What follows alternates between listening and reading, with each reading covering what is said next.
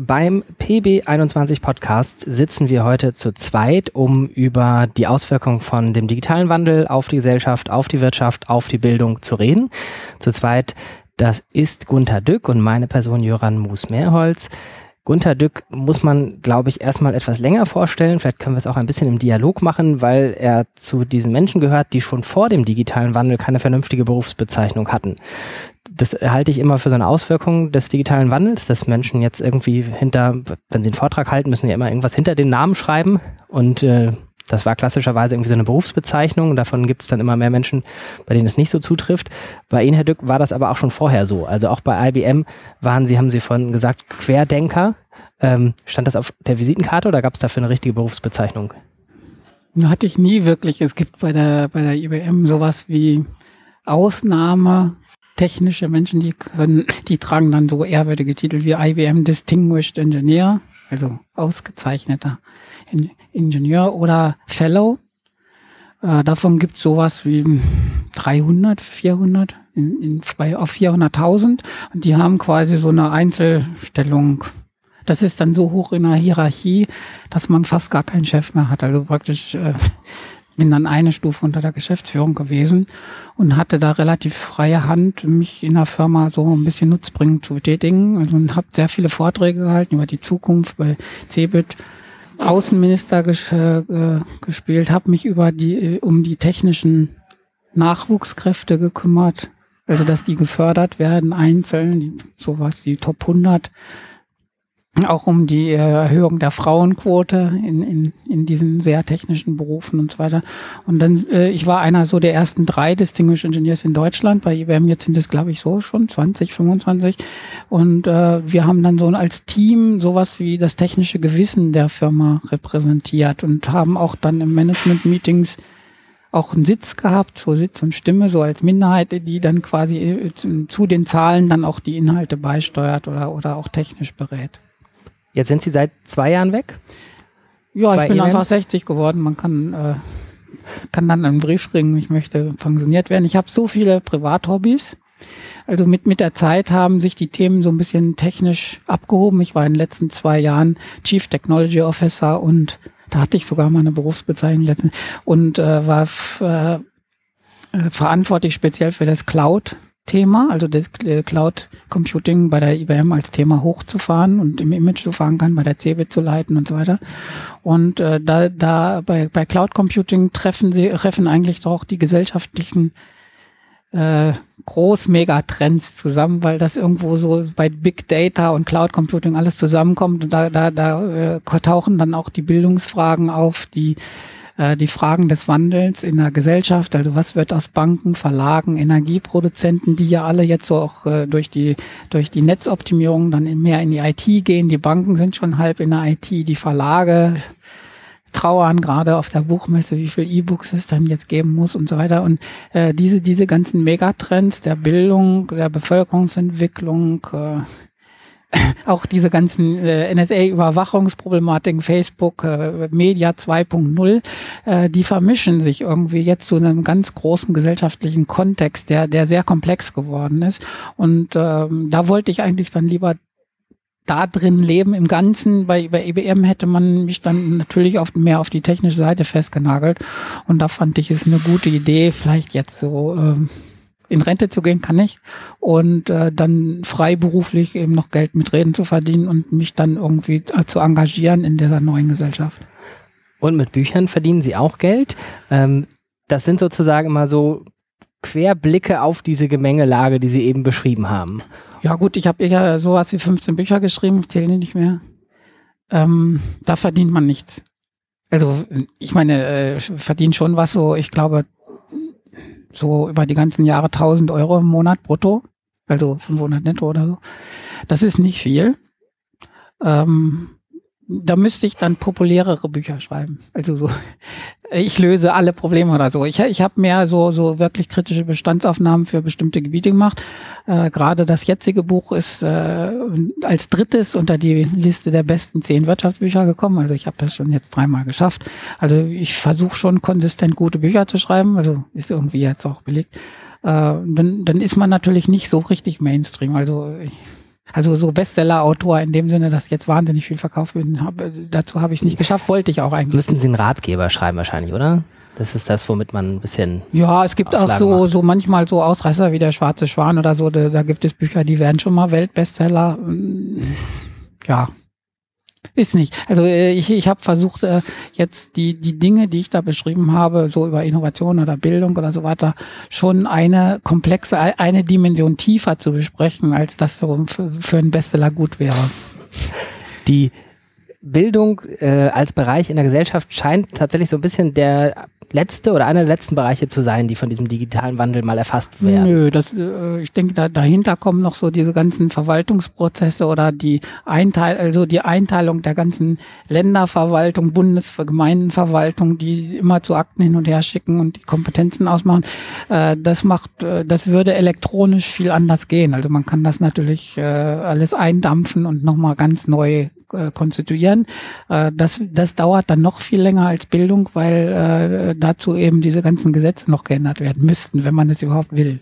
Mhm. Also dann sagen wir, Bildung ist der vorletzte Bereich. Ja. Also davor ist also die Musikindustrie, Partnervermittlung, ja. Journalismus, sogar Politik vielleicht. Ähm, Militär, Polizei, ähm, das sind zumindest die Bereiche, wo es anfängt. Und Bildung, wäre jetzt mein Eindruck, 2013 ist auch erfasst, aber wenn äh, dann in Leitartikeln äh, wird ja gerne sowas gesagt wie, das Thema ist in der Schule angekommen, dann würde ich aber sagen, angekommen im Sinne von vielleicht am Gartentor angekommen, also noch längst nicht irgendwie richtig drinne. Ähm, warum ist Bildung dann vielleicht das Vorletzte und äh, so weit hinter den anderen her? Ja, Bildung ist, äh, man, man kann Bildung einzeln diskutieren es hängt aber sehr viel damit zusammen, dass man auch eine Qualifikation hat. Also ich, ich mache nicht nur Abitur, um dann gebildet zu sein, sondern ich, es ist irgendwie eine, eine Urkunde, die mir den Eintritt in, in höhere Welten sozusagen äh, garantiert. Und äh, da sind halt, da ranken sich sehr viele Gesetze, auch Länderbestimmungen drumherum und das ist immer ein bisschen schwierig zu ändern. Es ist auch so, dass die Bildung jetzt inhaltlich schon lange stabil ist. Also Griechisch, Latein, Englisch. Mhm. Also diese Fächer ändern sich ja im Grunde im Kontext nicht so, so stark. Ja, es gibt mal Mengenlehre in der Mathematik und manchmal nicht. Aber ich habe in Deutsch im Grunde auch noch äh, Mittelhochdeutsch gelernt. Ich saß auf Amos Stein und dachte Bane mit, ja, so Walter von der Vogelweide, muss man Mittelhochdeutsch lernen. Äh, das hat sich so stark nicht geändert. Wenn man jetzt das digitalisiert, müsste sich das auch inhaltlich verändern. Darum geht es eigentlich. Und äh, die, die heute werden Bildungsreformen in einem stabilen System, was also viele Jahrzehnte oder Jahrhunderte sogar, so ab 1809, glaube ich, fängt das an, Preußen mit den Bildungsreformen von Wilhelm von Humboldt. Dann haben wir jetzt so ein 200 Jahre stabiles Bildungssystem was einen bestimmten Zweck hat und über diesen Zweck diskutiert, müsste man ganz neu diskutieren, nochmal fragen, was Bildung ist und so, wozu man die eigentlich macht. Das sind sehr schwierige, schwierige Fragen. Also zum Beispiel äh, äh, in den 60er Jahren, als ich Abitur gemacht habe, haben, glaube ich, fünf Prozent eines Jahrgangs irgend sowas Abitur gemacht. Und das waren dann die zukünftigen Wissenschaftler. Also man hat also äh, damals, äh, also die, die Abitur machten, sind dann Rechtsanwalt, Arzt, Verwaltungschef, Wissenschaftler oder Lehrer geworden. So, also es war ein relativ eng umgrenzter Bereich, wo man die brauchte, weil ja sehr viele noch in der Landwirtschaft arbeiteten und so weiter. Und äh, da war es eine, eine sinnvolle These, dass man die Leute wissenschaftlich ausbildet. Also ja, also dass man den Stoff so beibringt, wie er in der wissenschaftlich auch also axiomatisch beigebracht wird. Also man fängt Biologie an mit den Einzellern und geht immer so weiter, ja. Und äh, bis zu den Säugetieren hoch, so in, in irgendeiner wissenschaftlichen Formation. Oder man geht auch die, die Sprache durch von irgendwie vorchristlich bis irgendwie und in Erdkunde fängt man irgendwie mit der Steinzeit an oder noch früher und geht dann so bis zur Neuzeit und man macht das alles in so einer systematischen Art und das, das sind, das sind aber Bildungsvorstellungen, die äh, ja aus, aus historischen Gründen vielleicht damals mal richtig waren. Heute äh, würde man mehr berufspraktisch erziehen, nicht, nicht unbedingt wissenschaftlich. Es sind auch die wenigsten, die jetzt Wissenschaftler werden oder Lehrer, sondern die meisten jetzt, die studieren, gehen jetzt irgendwo in den Industrieberuf oder irgendwo anders hin. Die brauchen was ganz anderes. Die brauchen nicht eine Bildung mit Latein, Griechisch, äh, Chemie, Baukasten und so weiter, sondern die, die brauchen vor allen Dingen Fächer. Also heute müsste ein gebildeter Mensch Fächer verstehen, die gar nicht in der Schule vorkommen. Das ist Medizin, äh, Psychologie, Philosophie, Jura, äh, Management, Betriebswirtschaftslehre, Volkswirtschaftslehre und so weiter. Die spielen ja jetzt im realen Leben für die meisten Berufstätigen viel mehr eine Rolle als sowas wie Latein, Mathematik oder Biologie. Und äh, da sind auch die Fächer jetzt irgendwo mal zu diskutieren. Ich will jetzt gar nicht sagen, das finde ich schlecht, das finde ich gut. Ich sage nur, dass, dass früher äh, das so war, dass das einen Sinn machte, diese Fächer zu haben und auch diesen wissenschaftlich anders zu machen. Und heute braucht man vielleicht andere Fächer und einen anderen Ansatz sozusagen. Das hat noch gar nichts mit dem Internet zu tun. Jetzt kommt noch dazu, wie ich das im Internet natürlich verankere und so weiter. Dann gibt es vielleicht äh, so Diskussionen, dass man nur noch Videos guckt und nichts mehr richtig macht. Also ich habe bestimmt ein, zwei Jahre Chemie verschwendet in meinem Leben, wo wir dann irgendwie einen Bunsenbrenner da äh, anfackeln mussten. Und das ist so Handwerk, was zu fast nichts geführt hat. Also der Erkenntnisgewinn ist, dass bei bestimmten Dingen da irgendwie sich die Farbe ändert, wenn ich das da reinkippe oder was ausfällt. Da haben wir Stunden und Stunden irgendwas für Mini-Erkenntnisse gesessen. Wir haben ein halbes Jahr mikroskopiert in Biologie und uns mit Wasserschwämmen beworfen und das Glas durchgebrochen und irgendwas gemacht. Äh, das kann man heute im Internet natürlich viel besser abfackeln. Also statt mikroskopieren kann ich einfach äh, zoom, zoom, zoom, zoom, wie beim Navi immer Lupe, Lupe, Lupe, Lupe und dann kann ich natürlich auch äh, Einzeller angucken und die Chemie-Sachen kann ich mir als Video zwei Minuten angucken statt eine Stunde, die ich da selber rummache. Da wird es viel Ärger geben mit den Leuten, die sagen, nein, dann machen die Leute praktisch gar nichts mehr, sitzen nur noch vor der Glotze und so weiter. Und dann gibt es wieder diese Mediendiskussionen, und äh, diese ganzen Dinge passieren jetzt alle auf einmal. Also praktisch der Wandel ist nicht nur so, dass das Internet da ist, sondern äh, die Berufe sind anders, weil jetzt plötzlich alle studieren, nicht nur drei Prozent. Äh, wir haben, in ein ganz anderes Zeitalter von Inhalten her und das, das überfordert heute viele. Wie, wie können wir das einordnen, wenn wir jetzt die, sagen wir mal, Schule als System äh, ist wahrscheinlich erstmal Konsens, dass es einen großen Reformbedarf gibt, aber es gibt, weiß ich nicht, zehn große Baustellen. Die einen wollen, äh, es braucht mehr Elite, mehr für den Beruf qualifizieren, es braucht mehr Gerechtigkeit, es äh, muss schneller gehen, es muss mehr Bildung im ursprünglichen Sinne gemacht werden, etc. Jetzt haben wir auch so konkrete Baustellen in den Schulen wie Inklusion dieser digitale Wandel ist dann vielleicht aus der Sicht eines Lehrers, der da drin steckt, halt nur eine von zehn Baustellen und vielleicht auch nicht die dringendste. Warum könnten wir dem sagen, ist es denn überhaupt wichtig, sich mit dem Zeug zu beschäftigen? Muss der nicht erstmal die dringenderen Baustellen bearbeiten? Ja, ich meine, also äh, eine wahre Geschichte. Also ich bin äh, 87 zur IWM gekommen, da habe ich E-Mail bekommen, also vom äh, Earn, European Academic and Research Network. Da durften nur ein paar Uni-Leute drauf sitzen, das Forschungszentrum von IBM im Wesentlichen. Ja, so noch ein paar Sonder, äh, CERN und so weiter.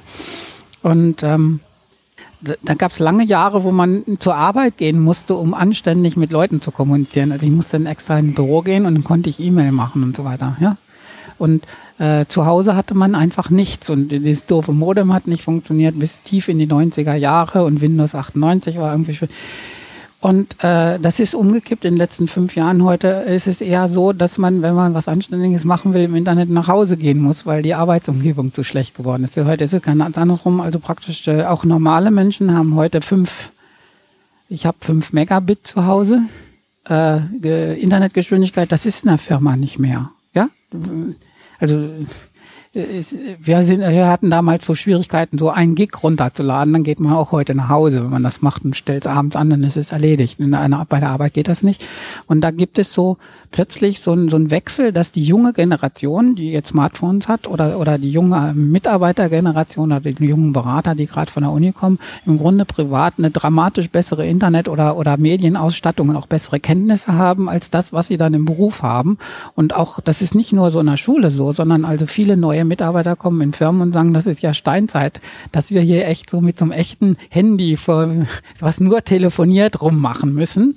Und dann sagt die Firma, ja, Internet ist zu teuer oder ihr macht irgendwas Komisches damit. Also diese Diskussionen sind nicht nur in der Schule so, dass die Schüler jetzt irgendwie unterm Tisch irgendwas Komisches machen, sondern die sind in Unternehmen auch. Und jetzt haben wir überall, also auch in der in der Arbeitswelt und in der Schule die Situation, dass normale Menschen mit der IT besser ausgestattet sind als die Arbeitswelt, die Lehrwelt oder so die offizielle Welt. Und die inoffizielle Privat ist besser.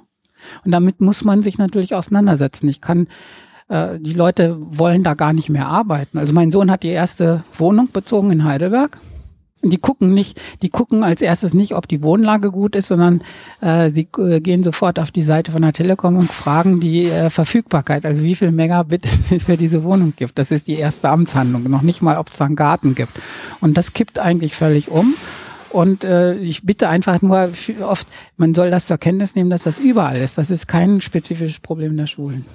In den Schulen ist es ja auch sogar so, dass privat nicht nur die Schüler, sondern ja auch die Lehrer bestens ja. ausgestattet sind. Also es ist sozusagen dann um 8 Uhr wird ein künstlicher Raum aufgemacht, in dem diese Technik, die eigentlich auf beiden Seiten vorhanden ist, ausgeblendet wird. Vielleicht darf der Lehrer das noch benutzen, wenn er irgendwie halt sein Tablet vorne auf den Tisch legt oder seine Noten in sein Smartphone eingibt. Schüler aber in der Regel nicht. Ähm, das würde ja aber noch nicht begründen, warum das wichtig ist. Also, dass es da ist, ist ja keine ausreichende Legitimation. Kann man ja sagen, es mag zwar da sein, aber zwischen 8 und 15 Uhr brauchen wir es nicht. Also ich, ich halte ja öfter Reden, ich mache dann so ein bisschen Test. Also da sitzen ja immer Leute mit, wenn, wenn ich Reden halte vor großem Publikum, äh, sitzen Leute und äh, machen was auf dem iPad. Und mein Ehrgeiz ist einfach, dass die Leute nichts auf dem iPad machen. Ja, und äh, ich, ich bin aber nicht so, dass ich sagen, die dürfen das nicht, äh, sondern ähm, ich ist ein schlechtes Zeichen, wenn sie es tun. Also äh, ich gehe mal wieder raus aus dem Schulkontext. Äh, ich kenne das jetzt aus vielen Management-Meetings in allen möglichen Firmen, wo, wo, wo ich öfter reden halt und bin den ganzen Tag da.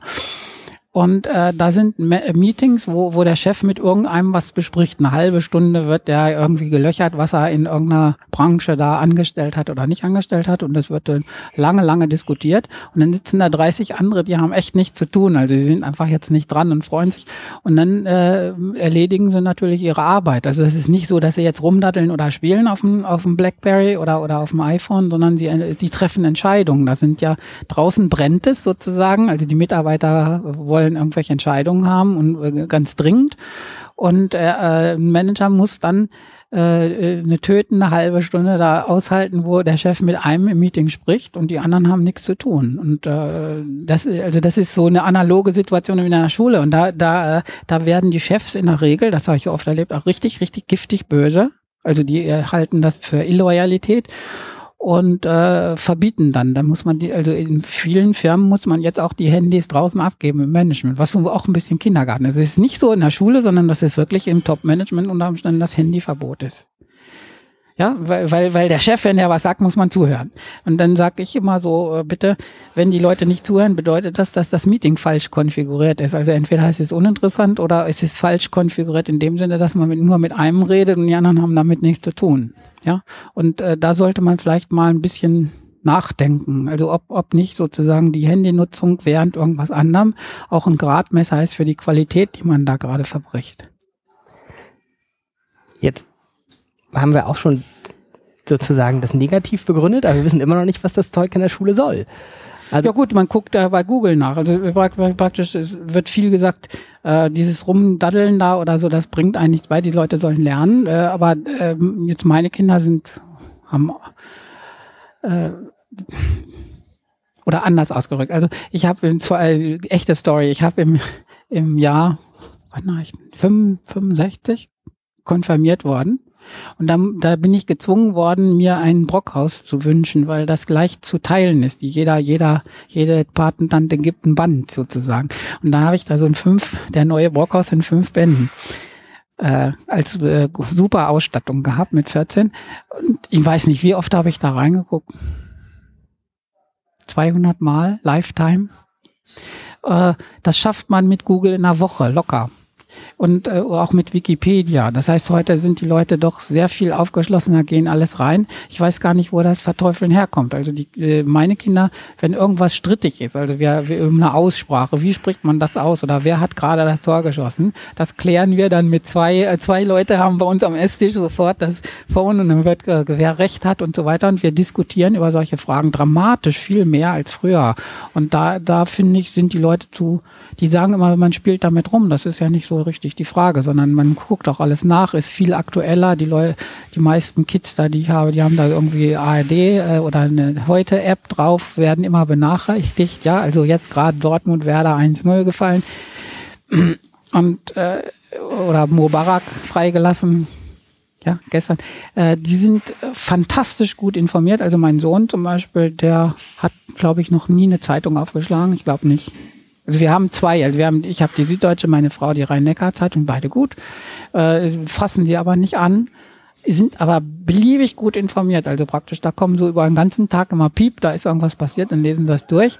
Und sie sind eigentlich aktueller informiert, also die, so in der Regel immer, weißt du noch nicht das, ja, so, oder da ist doch das passiert, ich sage, ich habe noch nicht Zeitung gelesen, Bäh, das ist morgen, sagt er, ja, und äh, diese Seite der, der, der Bildungsaktivitäten, die jetzt implizit einfach durch das dauernde Nachgucken und durch die Apps entsteht, die wird irgendwie ein bisschen zu sehr diffamiert oder gar nicht gesehen. Dann sollen die Leute wirklich mal sagen, wie oft haben sie, die haben dann eine äh, Enzyklopädie Britannica sich aufschwatzen lassen in 33 Bänden, über drei Jahre abgezahlt. Und wie oft haben sie einen Artikel mal da echt durchgelesen? Und wie, äh, ja, für dieses Geld, was sie da für so ein Brockhaus, ein äh, 19 Bänden, glaube ich, oder die anderen 33, oder Bertelsmann, glaube ich, 30 Bänden, was sie damals gekauft haben, da können sie sich jedes Jahr ein goldenes Smartphone kaufen. Sie, sie sagen mal, was kostet das? Äh, damals haben ja, war fantastisch viel Geld in solche Lexika in, investiert und dann kann man fragen, wie, wie, wie oft haben wir das aufgeschlagen und wie oft benutzt man heute ein Smartphone? Und da würde ich sagen, die heutige Zeit ist viel bildungsprächtiger als das, was wir früher gemacht haben. Wahrscheinlich hätte auch so eine ähm, Brockhaus-Attrappe ähm, gereicht. Hätte gereicht. Für, für Nein, es gibt, wir haben auch zu Hause anderthalb Meter Kochbücher. Also ich bin ziemlich, ich kann das ziemlich gut. Also ist ein Hobby von mir. Äh, nehmen wir auch nicht mehr. Also früher haben wir das gemacht. Jetzt äh, haben wir irgendwelche Zutaten, dann geben wir die Zutaten ein bei chefkoch.de oder so und dann zack kommt ein Rezept. Und dann sagen wir so 20 Rezepte, suchen wir uns alles raus und machen, kochen das. Also und die ganzen Dinge sind halt online gegangen, auch diese praktischen Sachen und ja. Ich, ich, ich, es gibt eine Menge Bildung, also die, die jetzt sozusagen in die Kids reinkommt, indem sie einfach sowas ersetzen. Also man guckt heute nicht mehr ein Kochbuch, sondern da, wenn ich eine Pflanze habe, die Läuse hat, gucke ich im Internet, finde ich sofort. Wenn ich an der Haut irgendeine Krankheit habe, finde ich sofort. Und äh, man lässt es nicht mehr im Wagen. Also man sagt, das weiß ich nicht, was das für eine Raupe ist oder was das für ein, guckt man so, fotografiert und lässt es dann bei Facebook Gesichter erkennen und sagen, das ist der Falter und so weiter. Und die, das Interesse sozusagen, diese Bildung zu erwerben, wenn ich was Unbekanntes im Leben habe, das ist da, weil ich die Antwort sofort bekomme. Können wir dann festhalten, dass es vielleicht ähm, gar nicht einen revolutionären Grund gibt, warum dieses digitale Zeug in der Schule eingesetzt werden müsste. Also es ist nicht so, dass man sagen könnte, weil jetzt das Digitale da ist, würde da und da das Lernen viel besser, einfacher, schneller, bunter, weiß ich nicht was, sondern ihre These von dem Digitalen oder dem Internet als Betriebssystem der Gesellschaft, es ist einfach das, womit man Dinge macht. Ja, man kann viel mehr Dinge machen. Also praktisch die Leute, äh, so Lehrer, sind es gewohnt, also Aufsätze zu schreiben, bei, bei irgendwie im Immensee von Storm, was kommt da vor oder Inhaltsangabe zu geben. Das sind diese Standardaufsätze. Die gibt's ja im Internet. Die kann ich, kann ich sofort 20 kriegen auf der Stelle, ja. Äh, man kann ja andere Dinge nehmen, also die schwieriger sind. Also, dass ich so eine Bildgeschichte äh, Goethe, äh, Goethes Leben in Bildern. Dann soll einer eine Präsentation bringen, von jedem Lebensjahr eine mit so einer Installation oder sowas. Und dann können ganz neue Dinge entstehen, die es noch gar nicht so gibt, die man früher auch gar nicht machen konnte. Ja, und äh, es gibt doch inzwischen Aufgaben, die sind viel, viel anspruchsvoller, als was wir damals konnten. Wir hatten jetzt gar nichts. Also wir hatten quasi nur den Urtext.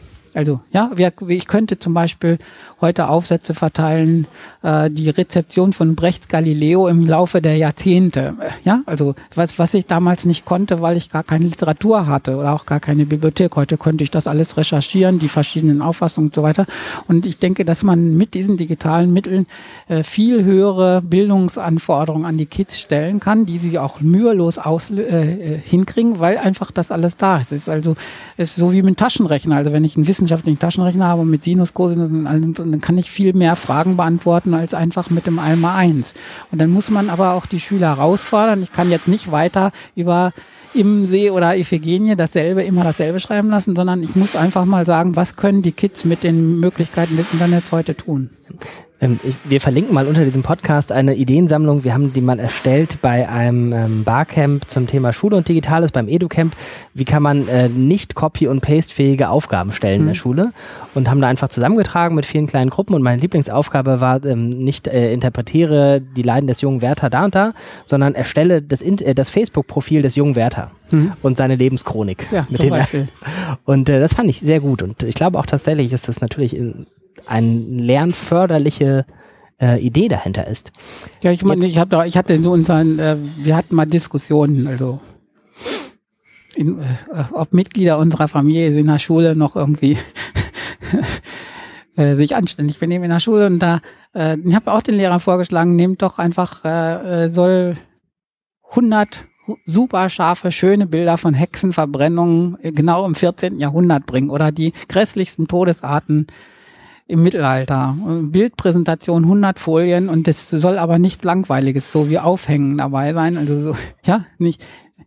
Ja, und dann kommen die Kids nach Hause und sagen, ja, was soll ich denn jetzt machen? Ne, ich sag ja jetzt mal arbeiten hier, ja, oder so. Ja, oder, oder, ähm, weiß nicht, der ist, ist mal nach Hause gekommen, mein Sohn. Ich hatte mit den Lehrern besprochen, die sollen ihm anständige Aufgaben geben, wenn er, wenn er zu, zu laut wird, ja. Und dann kommen, äh, haben sie ihm gesagt, er soll zwei Graden im Raum zeichnen im Raum. Also ja. nicht auf einer auf ja. dem Papier, sondern richtig 3D im Raum und ausrechnen, wo sie am nächsten kommen.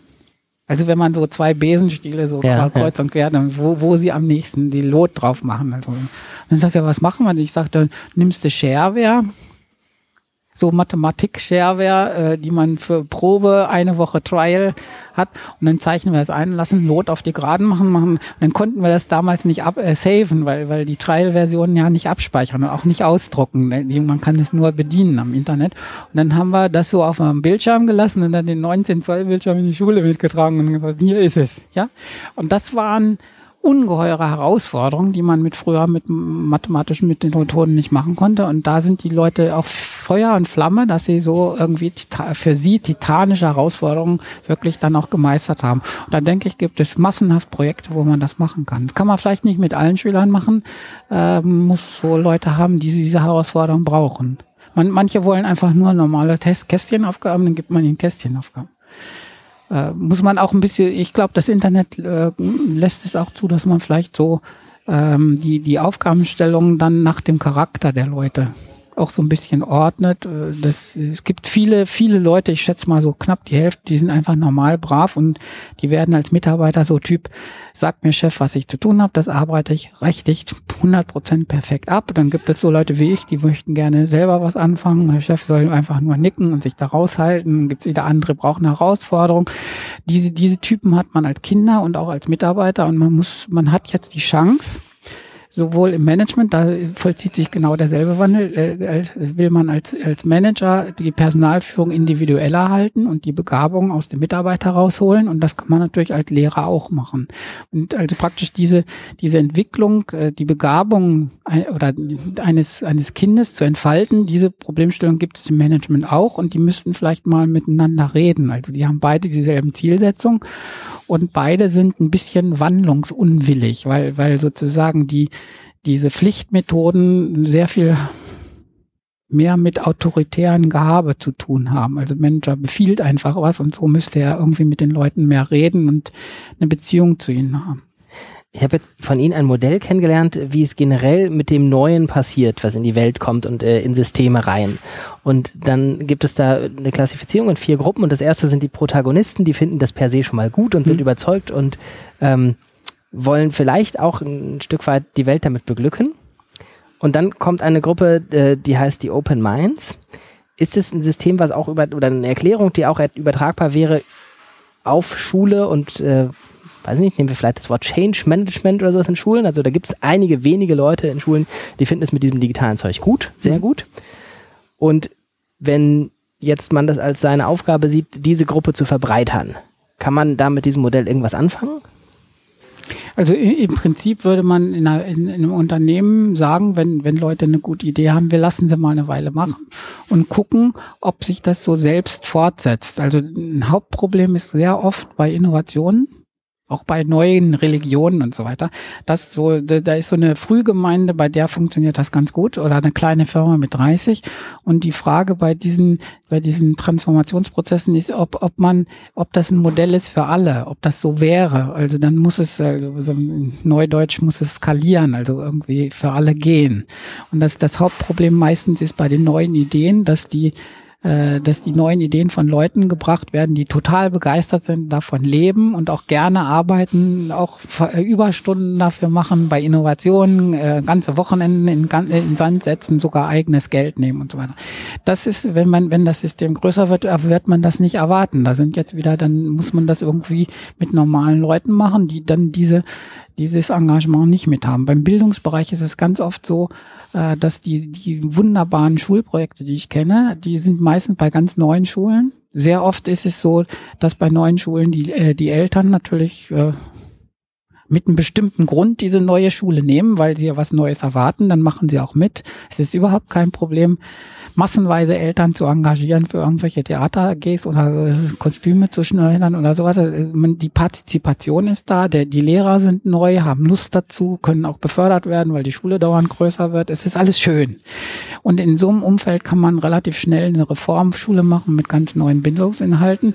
Äh, wenn, wenn dann sozusagen die ersten Schüler, die ganz neu sind, ich habe das mit meinen Kindern erlebt, die Anne ist als erste in eine Schule gegangen, dann wird natürlich so über die zehn Jahre, so langsam die Schule wieder normal, alles kehrt so richtig ruhig ein. dann kümmert man sich halt wieder um die Schulpläne und die normalen Lehrpläne und so weiter.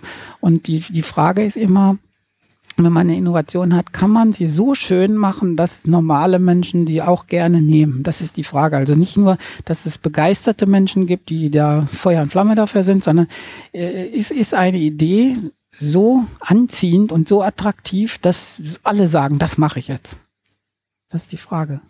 Und wie würde ein Manager das machen? Wenn, wenn ein Beispiel mit den Computern, also praktisch die Computer stocken und stocken und es ist alles so kompliziert mit dem PC, fünf, fünf Minuten hochfahren und wieder runterfahren und das ist alles schwierig und dauernd äh, spackt was, ja, und kann, geht nicht. Und äh, so die Revolution jetzt durch, äh, ausgelöst durch das iPad ist einfach, dass normale Menschen damit irgendwie klarkommen.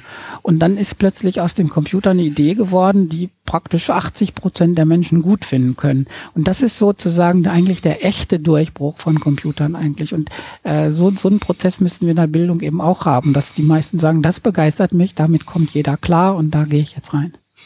Ist es so ein bisschen das sozusagen durch eigentlich einen quantitativen Wandel, also das Ding wird irgendwie ein bisschen besser, ein bisschen schneller, ein bisschen einfacher, ein Qualitätssprung erfolgt. Also ich glaube, ein Physiker hat mal das mit diesem More is different gesagt. Mhm. Also das einfach dann nicht eben nur graduell sich was ändert, sondern es erfolgt tatsächlich ein qualitativer Sprung dadurch, dass das jetzt eben äh, schneller, einfacher, billiger, kleiner ist. Ja, oder, oder es gibt eine Nut es gibt oft so, das läuft in der IT unter Killer Application, martialisches Wort. Äh, also praktisch, das ist eine Anwendung, die braucht man unbedingt und weil diese Anwendung auf diesem Ding läuft, deswegen nehme ich die. Das sind ganz lustige Sachen. Also zum Beispiel beim Navi, glaube ich, äh, äh, die Leute fahren meistens immer denselben Weg zur Arbeit, dann haben das Navi trotzdem an, vielleicht, dass sie die Radarfallen sehen, dass nochmal erinnert wird.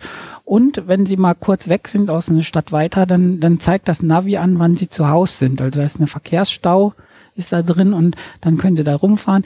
Äh, die, die eigentliche Funktion des Navi ist einfach zu sagen, wo es lang geht. Das braucht man relativ selten. Man will gucken nur, wann man zu Hause ist und äh, wie man, ob da Stau ist und so weiter.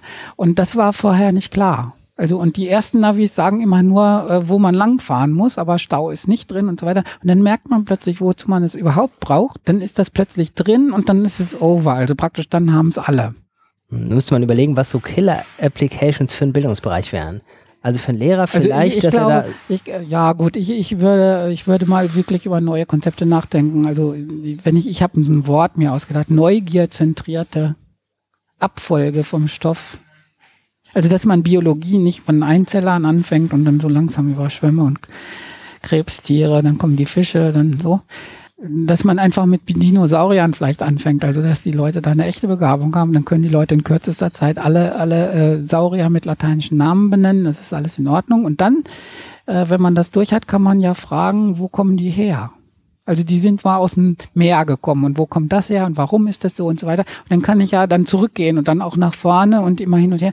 Dann wird unter Umständen der Lehrstoff äh, nicht so der ist nicht mehr systematisch, passt auch vielleicht mit den Altersstufen irgendwie, da, da, da, da muss man irgendwelche Dinge aufgeben, also diesen systematischen Traum und die Abprüfbarkeit leidet darunter und Klausuren stellen ist schwierig, aber man, ich, ich denke, man kann ähm, erstmal drüber nachdenken, wie kann ich das so anfangen, dass ich sozusagen an Punkten anfange mit einer Disziplin, wo die Kinder von Natur aus interessiert sind. Also bei Biologie sind das Dinosaurier, bei Physik sind es schwarze Löcher oder sowas. Ja, also dass man mit Astronomie anfängt, wie, wie entstand die Erde, dann hat man diese ganzen Planetenbewegungen, dann kann ich sagen, auf Atomebene sind die ähnlich mit den Elektronen und so weiter. Und dann kann man im Grunde äh, so diese Mikro, diese ähm, die Atom Physik interessiert die Kids auch. Und dann, dann später kann man immer noch Autos fahren lassen und Beschleunigung und Weg und diese ganzen Messungen machen.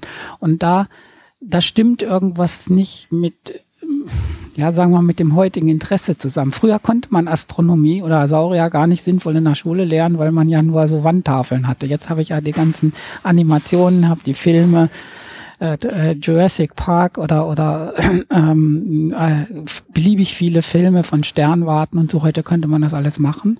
Und dann muss man einfach mal nachdenken, kann man Kinder nicht an die Schule binden, indem man äh, einfach vielleicht unter Umständen äh, die Disziplin nicht mehr wissenschaftlich äh, aufarbeitet, so wie sie, also systematisch, wie sie im Unistudium wäre, sondern kann ich nicht an Punkten anfangen, wo jeder so eine natürliche, so, so eine Liebe für aufbringen könnte ähm, die müssen ja gar nicht alle die gleiche, dieselbe Liebe zur gleichen Zeit auch noch haben. Also wenn man sehr stark auf ein selbstgesteuertes Lernen setzt und Materialien digital vielfältig zur Verfügung hat, dann müssen die ja auch nicht alle das gleiche zur gleichen Zeit machen. Also es müssen nicht alle sich für Dinosaurier interessieren, sondern die Hälfte, die Dinosaurier spannend finden, kann mit den Dinosauriern anfangen.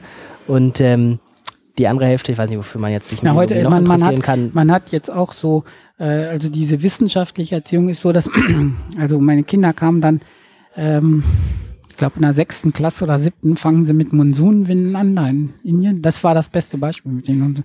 Und die Idee von allen Schulen ist so, äh, von dem Schulstoff ist sozusagen den Stoff immer nochmal wieder zu wiederholen. Also die Monsunwinde kamen irgendwie in der neunten und der elften Klasse nochmal und dann immer wissenschaftlicher. Also dass man erstmal sozusagen klärt, worum es überhaupt geht. Und dann wird es immer wissenschaftlicher.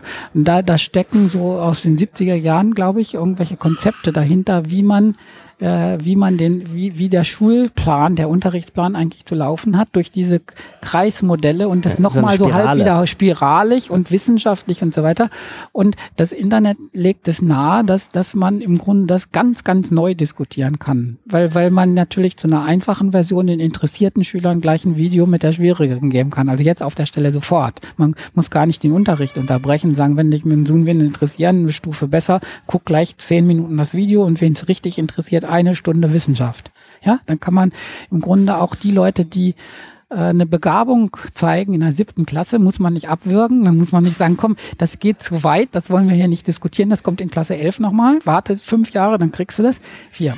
Äh, äh, sondern man kann sagen, guck mal, ich habe da die Materialien, die Materialien, guckst dir das mal an.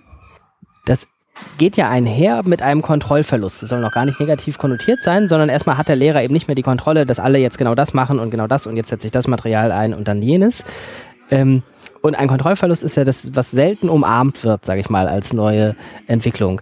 Ähm, kann man da auch was vom Management abgucken? Da ist es ja nicht viel anders. Das ist ja auch etwas, was. Da ist es aber genauso schwer. Und wie hat man das? Man, man, man, man misst ja dauernd Quartalsergebnisse, Umsatzzahlen und guckt, wird es immer besser jedes Quartal und warum nicht und haut sich das Zeug um die Ohren. äh, wenn man jetzt mit neuen Ideen kommt, ist es im Grunde genauso schwer. Also da ist der Kontrollverlust äh, auch spürbar. Ich habe das so ein bisschen mitgemacht, ein paar Iterationen, dass man sagt, bei neuem Business äh, misst man dann eben nicht den Gewinn, weil am Anfang gar kein Gewinn da ist, aber man kann erstmal schon mal den Umsatz messen oder ganz am Anfang, wie oft es in der Zeitung genannt wird und so. Und man merkt irgendwie, man, man hat eine Scheu, einfach mal ein Jahr, ein ganzes Jahr machen zu lassen. Äh, man muss es irgendwie messen. Und die, die, weil man es am Anfang nicht richtig messen kann, werden unter Umständen blödsinnige Messungen genommen, also die man sich aus den Fingern mhm. saugt. Und ähm, dann orientiert sich die Arbeit an diesen Messungen, weil man ja gut aussehen muss im Sinne dieser. Und dann kommt auch der Blödsinn raus, den man da misst sozusagen. Und äh, da, da, ja, da habe ich leidvolle Erfahrungen. Also eine gute Idee ist, wenn man Innovator in einer Firma ist, ähm, man unterschreibt einfach die Zahlen, die verlangt werden und macht es einfach so kerzengerade, wie es gemacht werden muss. Und dann bekommt man nach den Regeln der Firma einen Monatsgehalt abgezogen, weil das nicht richtig war. Okay, aber die anderen, die Leute also, können weitermachen. Das, ja, ja, gut. Also ich, äh, äh ich habe das manchmal so erlebt, wenn, wenn man irgendwas unbedingt machen wollte und das verstößt gegen die Regeln, äh, dann, dann kann man das so regeln, dass man sich einfach eine schlechte Zensur geben lässt. Ja, also ja. ich mache, was ich finde, dann kriege ich eine schlechte Zensur. In der Regel wird dann angenommen, dass man sich bessert. Also der, die, die Kontrollmacht glaubt dadurch, dass sie mir eine schlechte Zensur gibt, äh, bin ich so eingeschüchtert, dass ich jetzt besser werde. Und äh, ich bin dann eher manchmal aus so äh, Gehaltserhöhungsgesprächen rausgekommen und habe gesagt, oh, great, also ich habe einen Monatsgehalt abgezogen bekommen und jetzt kann ich, weil sie glauben, dass sie mich hart bestraft haben, kann ich noch mal ein Jahr das machen, was ich für richtig halte. Nach zwei Jahren muss man dann allerdings einen Verfolg vorzeigen können, irgendwie, dass es gut ist. Das konnte ich in der Regel. Also da, da, das hatte ich relativ gut im Griff. Also ich, ich habe das ein bisschen ignoriert äh, was, was als Vorgaben von oben kam. Das haben die auch gewusst das war nicht so richtig ein Geheimnis, aber man muss sich so ein bisschen nach den Spielregeln ganz raus. Also für viele, viele Innovatoren oder, oder äh, Wandel, Change Manager sagen, sie möchten mal zwei Jahre ganz aus der Kontrolle rausgenommen werden. Das ist ein bisschen geträumt. Aber man kann, man kann mit den Kontrolleuren immer mal wieder Kaffee trinken gehen und ihnen erklären, was man inhaltlich macht. Also man muss sie in Beziehung setzen zu dem, was man inhaltlich ändert. Und dann kann man sie als Menschen ja erreichen und als Menschen verstehen sie, dass das gut ist, was man macht. Also das muss man immer hinkriegen. So, wenn man das nicht hinkriegt, dann haben wir verloren. Aber man kann oft die Kontrolleure durch viele Gespräche inhaltlich mitnehmen oder mal äh, das vorzeigen inhaltlich. Und dann sagen sie, dass, ich bin vom Herzen als Mensch überzeugt, dass das gut ist. Und äh, wenn es dann dran kommt, äh, nach den Messzahlen meine Arbeit zu begutachten, dann sagen sie, komm, ich weiß als Mensch, dass es gut ist, es ist jetzt nicht genau nach Vorschrift und dann lassen sie es. Ja, und dann haben sie auch das Gefühl oft, also die Kontrolleure, dass sie jetzt Teil dieser, dass sie sozusagen ihren Teil als Sponsor dieser wunderbaren Bewegung beigetragen haben. Und das gibt ihnen auch ein gutes Gefühl da hat so ein Schulleiter als Obermanager ist ja tatsächlich eher sogar noch schwieriger, weil der direkt die Shareholder vor sich sitzen hat, weil andauernd dann Eltern in sein äh, Arbeitszimmer kommen und sagen, was machen eigentlich jetzt da die Schüler? Äh, die schreiben ja gar keine Klassenarbeiten mehr oder so ähnlich. Also der hat ja nicht nur die kontrollierenden Instanzen in der Hierarchie, sondern auch noch direkt. Ja gut, da, da gibt es immer diese alte Diskussion, ob man Zeugnisse haben müsste oder nicht, zum Beispiel. Aber ähm, ja, das jetzt nur stellvertretend dafür, dass der da was Neues macht und was umbaut. Der hat ja nicht nur nach oben hin, wo er sich rechtfertigen müsste, sondern auch noch tatsächlich ähm, von den ja gut, 500 man, man, also praktisch viele Leute sagen, also ich, ich weiß nicht mehr genau, das ist ein ganz einer von den echt berühmten Menschen in Change Management. Das Name ist gerade weg. Drucker, Sengi, nee. Sharma. Ähm. Ist egal. Der, äh, in so diesem berühmten Re-Engineering-Buch. Äh, der hat gesagt, äh, wenn, wenn Sie Ihre Firma ändern wollen, äh, lassen Sie alle in Fußballstadion, so viel es immer sind, kaufen Sie ein Fußballstadion, legen alle rein und dann erklären Sie es, bis, bis es der Letzte verstanden hat. Das hilft einfach nicht. Sie müssen Kommunikation, Kommunikation, Kommunikation. Und wenn man Wandel macht, äh, soll man vorher sich aufschreiben, wie viel Kommunikation man braucht, also wie viel man mit Leuten reden muss, um das überall zu verklickern, dass das sinnvoll hat. Und wenn man das zusammengezählt hat, Strich drunter Ergebnis, nehmen Sie es mal 100 und machen Sie. Also sozusagen, wie sagte, man, man unterschätzt gnadenlos den Kommunikationsbedarf, wenn man Wandel machen muss. Sondern man, man darf nicht einfach, äh, man, man, wenn man sagt, ich will, beim Wandel ist man sehr schnell dabei, das Ziel zu sagen. Also wir wollen alles auf Internet. Ja, so. Äh, dann sagen die Leute, warum eigentlich? Und dann entsteht Kommunikationsbedarf.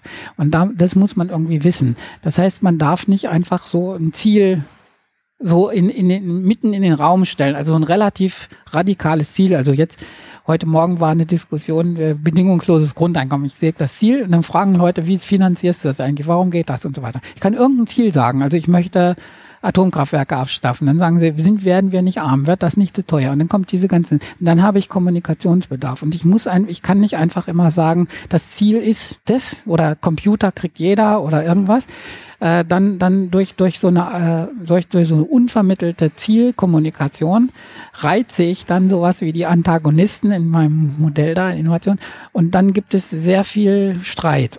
Und man muss irgendwie lange überlegen, man soll nicht sagen, ich, ich will den Benzinpreis damals bei den Grünen auf fünf Mark haben, sondern man kann ja einfach nochmal erklären, dass man es für besser hielte, den Benzinpreis langsam steigen zu lassen und gucken, ob dann der Energiesparwillen der Bevölkerung steigt. Und wenn das so ist, dann ist das ein guter Weg. Man kann das ja vernünftig erklären. Und das geschieht meistens nicht. Die Leute denken sich irgendwelche Ziele aus und setzen die Zeitung und dann kracht sofort und dann schießt die Bildzeitung da rein und dann muss, muss man in, in irgendwie endlosen äh, Talkshow-Schlachten das bekämpfen und so weiter.